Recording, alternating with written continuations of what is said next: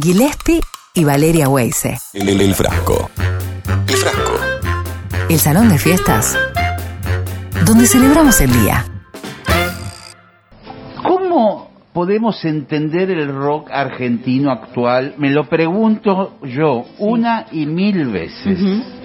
Eh, me, me pasó el otro día hablando con un amigo que también me hacía la misma pregunta y, y cada tanto surge esa situación. ¿Cuál es la, la situación actual? Claro, y cómo se nacional? fue, ¿Qué cómo se, cómo se fue reconfigurando este rock argentino que tiene una larga tradición, ¿eh? una estirpe de grandes artistas, hoy por hoy también un montón de artistas emergentes muy interesantes, pero qué mejor que preguntárselo a este periodista que es una eminencia, verdaderamente. Sí, claro. Es Pablo Shanton, lo tenemos en línea. Hola Pablo, ¿cómo andás? Hola, ¿qué tal? Buenas tardes, ¿cómo les va? Bienvenido, ¿cómo estás? ¿Cómo anda, profesor? Muy bien, pero no me digan, profesor, esas cosas que hoy, Dios mío, no, too much. che, Pablo, ¿cómo podemos entender este rock argentino? ¿Qué, qué, cómo, cómo se ha ido con- transfigurando? Uy, qué tema. Sí, ese. bueno. Mira, este, pero viste que hay que preguntárselo de vez en cuando, Sí. ¿no? Y ahora con la pandemia hay que preguntarse todo, por empezar, ¿no? Después de la pandemia, viste que todo, como que casi que las palabras hay que preguntárselas de nuevo. Sí. La vida nuestra, nuestra vida cotidiana.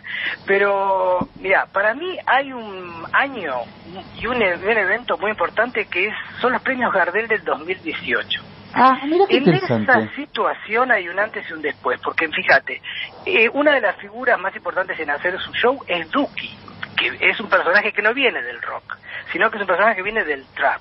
Sí. Y la que ganó, o el premio máximo, digamos que es el Gardel de Oro, fue Marina Bertoldi, que es alguien que no era tan conocida en el mundo del rock, pero que a partir de semejante premio, y además ella dijo, ahora se lo gana una, una lesbiana, como diciendo, este premio se lo dieron a demasiados varones a lo largo de la historia. Entonces, yo creo que, y otra cosa que pasa, es que cuando le cuando aparece Charlie García, que está con Palito Ortega, que es algo importante también para entender el rock, ¿no? Sí, Palito. Ortega como el personaje que rescata del naufragio a Charlie García, sí, sí. que no es poco en la historia del rock argentino que haya pasado eso, el artista, digamos, del pop y de la felicidad, jajaja, logra tomar y logra sacar del naufragio a Charlie García. Qué simbología, ¿no? Que hay ahí. Es que- muy fuerte ¿Cómo eso. Yo creo que todavía no no no logramos digerir eso, ¿eh? Sí. Es muy fuerte eso. Para el que conoce la historia del rock, ¿no? Y lo que significaba Palito Ortega, ¿no? Era el, era el cantorcito contramano del que cantaba el León Gieco, sobre el que cantaba el León Gieco, ¿no? Claro, La claro. burla, ¿no? Y en- eh, muy fuerte es ese momento. Bueno, y entonces Charlie García, lo primero que dice es, hay que prohibir el autotune.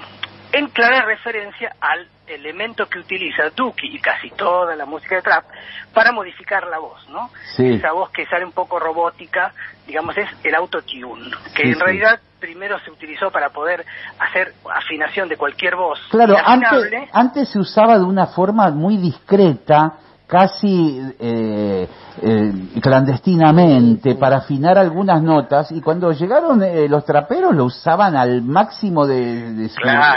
robotización, como decís vos. Claro, porque era, era como un liquid paper, como un Photoshop. Claro. Digamos, se, se utilizaba para corregir una voz que no entraba eh, perfectamente en el tono. Entonces eso era autotune. Automáticamente te ponía en el tono, aunque vos no supieras afinar.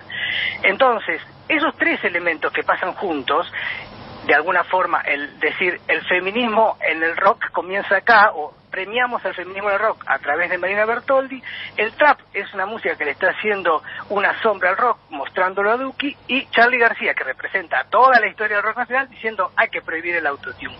Ese momento para mí es un antes y un después. Es muy buena la lectura que haces de ese momento, es muy buena. ¿eh? y porque pasa todo junto. Entonces, Sí. si solamente pasa en un evento eso, que es en los premios Gardel del 2018. A partir de eso, todo empieza, pasan otras cosas, o sea, pasa algo también importante en 2018, y es que, digamos, empiezan a hacerse denuncias sobre rockeros por abuso sexual y corrupción de menores. Sí, o sea, sí, el caso de. Aldana, digamos, del otro yo, que ahora está condenado a 22 años, este, es el más conocido, pero todos los rockeros empezaron a temblar porque no sabían si en cualquier momento podía aparecerles algún tipo de denuncia y muchas bandas desaparecieron, como Salta la Banca, que era una de las bancas, una de las bancas, Sí. una de las bandas, pero también bancas, Sí. una de las bandas que de alguna forma estaba en la punta de lo que era el rock chabón de los noventas y que entraba con todo, con su proa al- a, este siglo y desapareció a partir de una denuncia. Mm. de Sí, sí, sí, sí, sí, tenés razón. Entonces, esas cosas empezaron a pasar todas juntas y el rock tuvo que empezar a repensarse. Y en un punto, sí, las mujeres además lograron el cupo, que eso es una cosa que puede ser importante o no, porque no siempre hay tanto rock hecho por mujeres, pero de algún modo lograron, como el fútbol femenino, digamos, un lugar también dentro del rock, eso, eso ya está hoy día, ya está Sí, naturalizado. en les años, costó, ¿eh? Les, co- les sí. costó mucho, porque me recuerdo alguna declaración de, de Palazzo, sí. el del Cojín Rock, como Claro. diciendo que se gane en el lugar. eh, fue, fue trabajoso todo esto. Y eh, Marilina Bertaldi cuando eh, hace esa, ese discurso dice, la historia del rock argentino es la historia del varón en el rock argentino. Sí. O sea, digamos, la mujer, viste, es, es fea esta, esta imagen, pero creo que es, es muy visual y ayuda. Es como la que hacía la ensalada mientras el varón hacía el asado.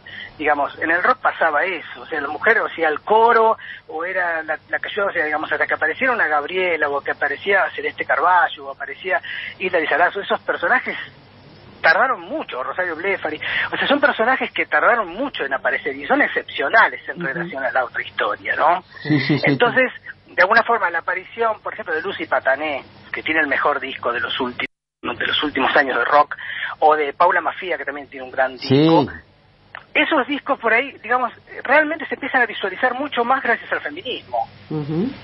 ¿no? O sea, digamos, eso, eso, es, eso es importante.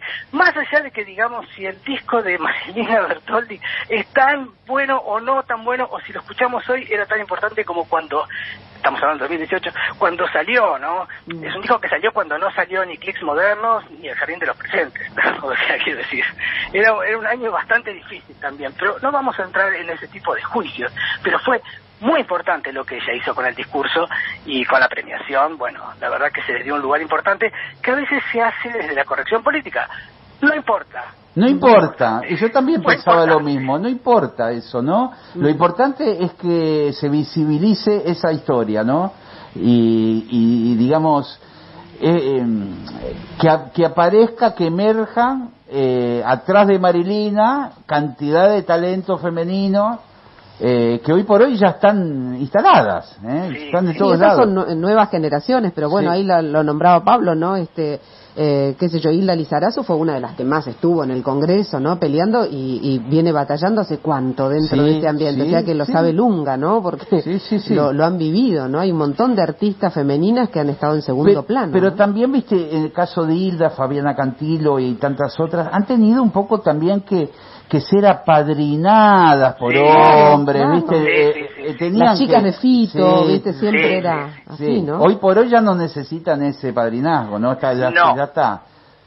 Bueno, ese sería el, el de Bueno, a mí me- antipatriarcado, ¿no? Anti, a- antipadrinazgo, está buena esa idea. Sí, a mí eh, me tocó el año pasado hacer un programa de radio con Barbie Recanati durante prácticamente todo el año y, y siempre me gastaba Barbie, ¿viste? Porque me decía, ¿qué, a ver qué trajiste hoy, a ver qué novedad me trajiste, Charlie García, me trajiste Spinetta, me, me hacía sentir como el orto, ¿viste?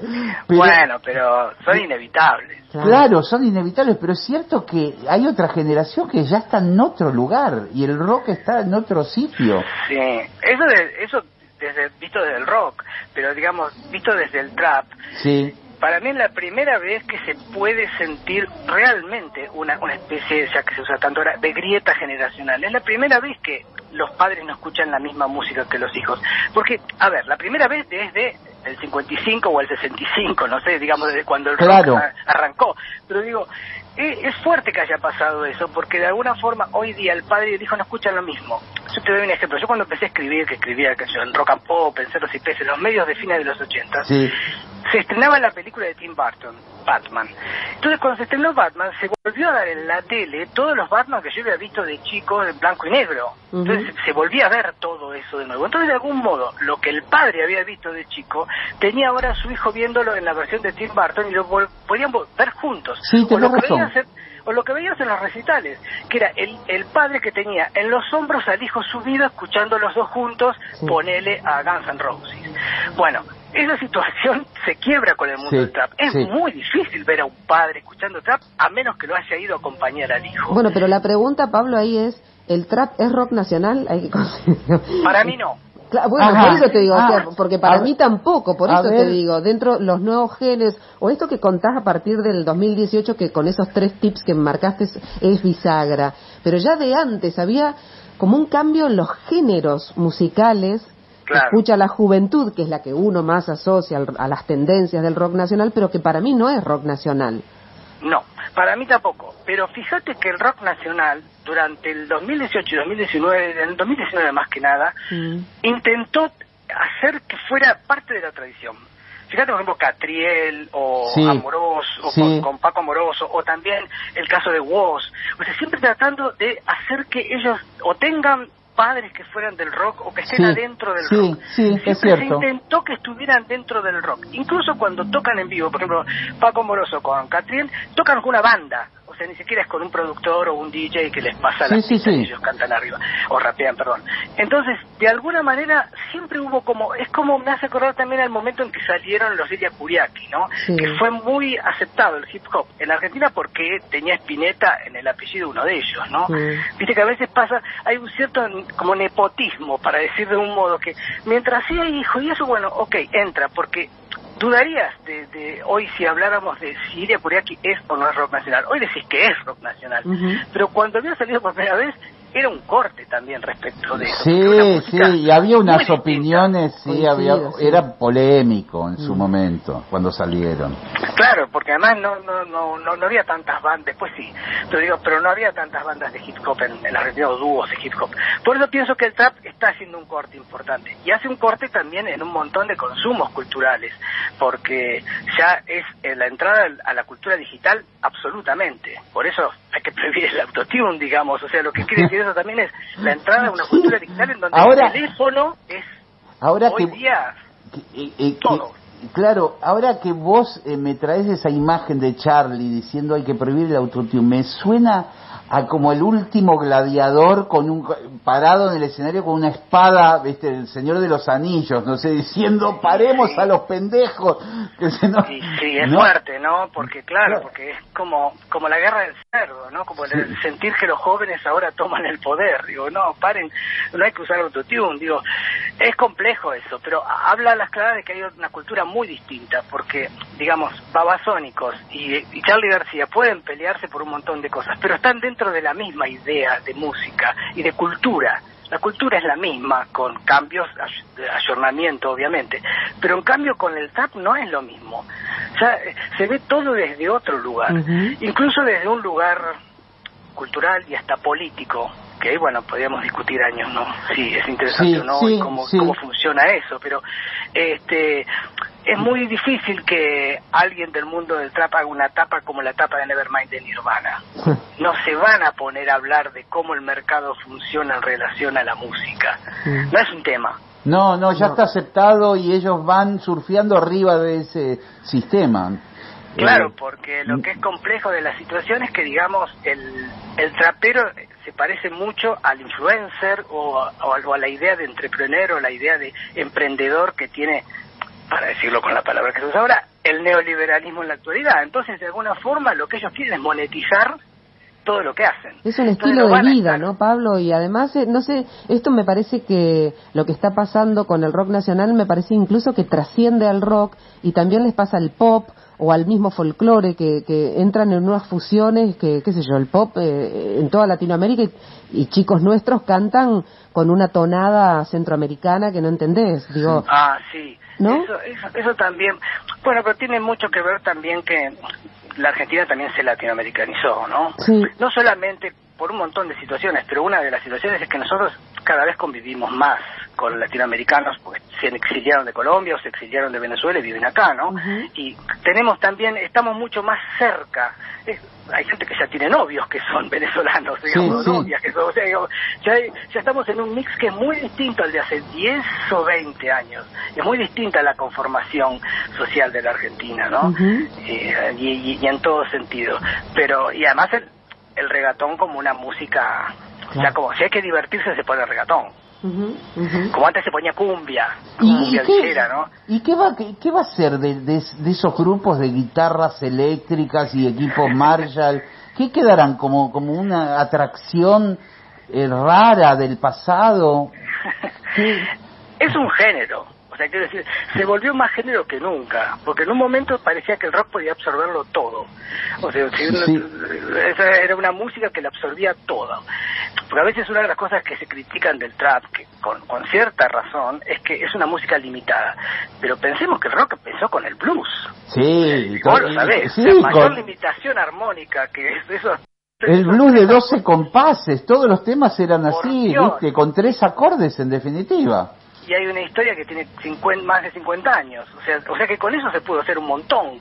Entonces, yo no puedo saber cuál es el futuro del trap, porque es, es una, es una, es, muy difícil saber para dónde va eso. Y además, el trap en Argentina no es lo mismo que el trap en España o el trap en Estados Unidos. Son, lo que tiene el trap es que es internacional, pero es muy local en cuanto a cómo se, se termina transformando en relación al lugar de donde- a, a donde, a donde se, a donde crece, ¿no? Eso es muy interesante, porque acá tiene mucho que ver con el freestyle, El freestyle. que se hace en las plazas, que se hace en las calles, que hacen en las escuelas, bueno, cuando había presencialidad, los chicos. Sí. O sea, es, es mucho más, eh, es de base, es, es de base. Y al mismo tiempo es una música que rápidamente fue absorbida por el mercado, muy rápidamente por las cervezas, por Red Bull, por Belden, Mm. veía que hace poco, ay, te estoy dando marcas, pero bueno. Sí, no este, importa. El chicle no importa Sí. el chicle este también está yo o sea digo muy rápidamente fue absorbido porque se dieron cuenta que los jóvenes estaban ahí Claro. o sea las publicidades ahora ponen trap porque los jóvenes están ahí está Duki ahora haciendo no sé una publicidad de no sé qué es creo que de Movistar este entonces Sí, es hizo el recital desde el fin del mundo, Exacto. avalado por la empresa, sí. está pa- exacto pero ahí digamos no hay ningún tipo o sea es, es un sponsorio naturalizado El rock siempre puso problematizó esta situación. O sea, hasta cuando este de alguna forma una parte de Turf se empieza a llamar los sponsors es con ironía digamos. Sí, y siempre había problemas con los festivales esponsoreados, que bandas que se bajaban, que no querían hacerlo, Claro. o si aparecía una bandera con una publicidad atrás, eh, grupos que se negaban a tocar. claro poco lo que hizo Ronaldo ahora el gesto el gesto de Ronaldo la es un gaseosa. muy Sí. rockero es ¿no? un cuando, saca sí. las, las dos Coca-Colas y Sí. se queda con el agua, Coca-Cola no agua sí, es, no, el, el- el rock tenía que ver con ese tipo de cosas, ¿no? Con, con decir este, el agua sí, la Coca-Cola no. Digamos, es- es- esos gestos son, son rockeros. Pero bueno, hay que ver porque uno de los grandes, de las grandes cuestiones es que hoy día no podemos decir que haya empleo para todos, ni que estemos todos en una gran situación, entonces, claro, ser entrepreneur, ser un Mm. influencer y monetizar lo que uno hace, llenarse de likes y etcétera, es la forma en la que hoy los jóvenes encuentran una, un modo de, de salir a algo parecido a, a un mercado laboral. Sí, y le, encon- encontraron, lo logra. le encontraron la vuelta, digamos, eh, le funciona. Eh, cosa que los músicos de mi generación no hemos podido hacer, nos quedamos eh, viuditas del, del compact disc, Claro. Eh, eh, no sabemos qué hacer. Es muy buena esa imagen de las viudas del compact. Sí. Yo tengo tres, cuatro paredes del compact disc, no sé qué, bueno, eh, pero lo que pasa es como tengo la historia Claro. de, la, de mi escucha de música, lo voy a dejar y me parece mucho mejor que Spotify. Claro. Que ese es otro tema también, ¿no? Sí. Eh, la- las plataformas, la desmaterialización de la música, Sí. eh, que es también bastante complejo para hablar de Es un combo, Pablo, porque yo veía el fenómeno del fin de semana pasado, esos tres días en el, en el hashtag suena en TikTok, 60 artistas con shows de 15, 20 minutos en TikTok, en el que se sumaron todos, esta nueva camada, pero también los históricos, hasta Talía, viste, nuestra Tini, qué sé yo, Bueno, pero ese- otro modo, ¿no? Ese es un mundo ya completamente desconocido. Para mí, lo mismo que Twitch, que todavía no sé en definitiva, pero eh, ojo, lo digo con vergüenza, porque Sí. evidentemente eh, soy un dinosaurio que no, no es que me burlo como esa gente que dice, yo no tengo celular, ¿viste? No, bueno, ¿y, a, y a dónde bueno. te van a mandar el turno para vacunarte, No, viste? ni hablar, o sea, eh, Pero Pero Mm. más allá de eso, o sea, digamos, acordate de cuando había Mm. gente más grande que vos y era el año 92 y empezaban a llegar los CDs como locos. Para vos, Sí. vos festejabas que apareciera el compact disc, porque cuántos vinilos tenías rayados que no podías escuchar. ¿Te acordás el Cold sí. Concert? No se podía escuchar el Cold Concert. Razón, de de, de, de Keith Jarrett, porque siempre, casi siempre saltaba la púa y llegó el compact disc y lo entendiste automáticamente, no es algo que te costó. Claro. Pero ahora empieza a haber unas apps, empiezan a haber un- unos mundos en los que solamente es como una clandestinidad juvenil en el que ellos han creado su propio mundo. Es como el underground, como Sí. cuando antes a las 5 de la mañana una banda tocaba en Dijule. Bueno, ahora pasa virtualmente. Claro. Claro, claro. Sí, Pablo, la verdad que no- nos sentimos tan viejos, tan grandes. ¿no? Yo estaba mirando la única categoría que el público puede votar ahora en los Gardel, esas 10 canciones. eh, y claro, exceptuando Fito Páez, Diego Torres y Babasónico, el resto no conozco a nadie. ¿Viste? Bizarrap, Nati Peluso, qué sé yo, Claro. ¿viste? No, no, no, Sí, uno bueno, igual, fuera. igual, viste, hay que, yo me trato de salir de este personaje del viejo cascarrabia y Claro. de repente me encuentro con Nati Peluso Sí. en un tema que me vuela la cabeza. Claro, claro, sí, claro. sí, sí, sí. Ella, ella también hace puente. Sí. Pero ella Sí. también lo que pasa es que cuenta con algo que no tienen otros, que es, ella tiene, ella tiene como la nostalgia del exiliado. Entonces, este, incluso cuando hace ese tema Buenos Aires, Sí, qué hermoso tema-. Claro, pero ese tema parece como si fuera de Bajo Belgrano de, de Spinetta Sí, Jade. sí, ¿viste? tenés razón, sí. Es un retro, ¿viste? Hay algo de pero, eso. Pero en eso, eh, de, de alguna, de, de- algún modo, ella, ella también está creando un puente entre generaciones, que no son tantos los que lo crean, pero es- ella sí. Además, para mí su álbum es excelente. Buenísimo. Digamos, creo, creo que una, es una de las cosas que le pueden escuchar varias generaciones. ¿no? Genial. Sí, sí, es una artista muy completa. Pablo, querido, qué, qué buena semblanza, qué buena... y- ¿Cómo me orientaste con esta historia del trap? Qué capo que sos, loco. Seguís escribiendo, por supuesto. Sí, sí, sí. Este, po- poco, un poco menos porque tengo que trabajar más de lo que tengo que escribir, pero sí, claro, sí. Está bien. Sí, sí, sí, siempre, siempre estoy en eso. Un abrazo grande, gracias por la entrevista, Pablo. Bueno, gracias a ustedes. Chao, ¿eh? Pablo, fuerte abrazo. investiguen, investiguen. Sí, Sí, ahora sí. Antes de decir hay que prohibir el autotune, hay que investigar más. Sí, está muy bien. Pablo Shanton, ¿eh? Qué lujo.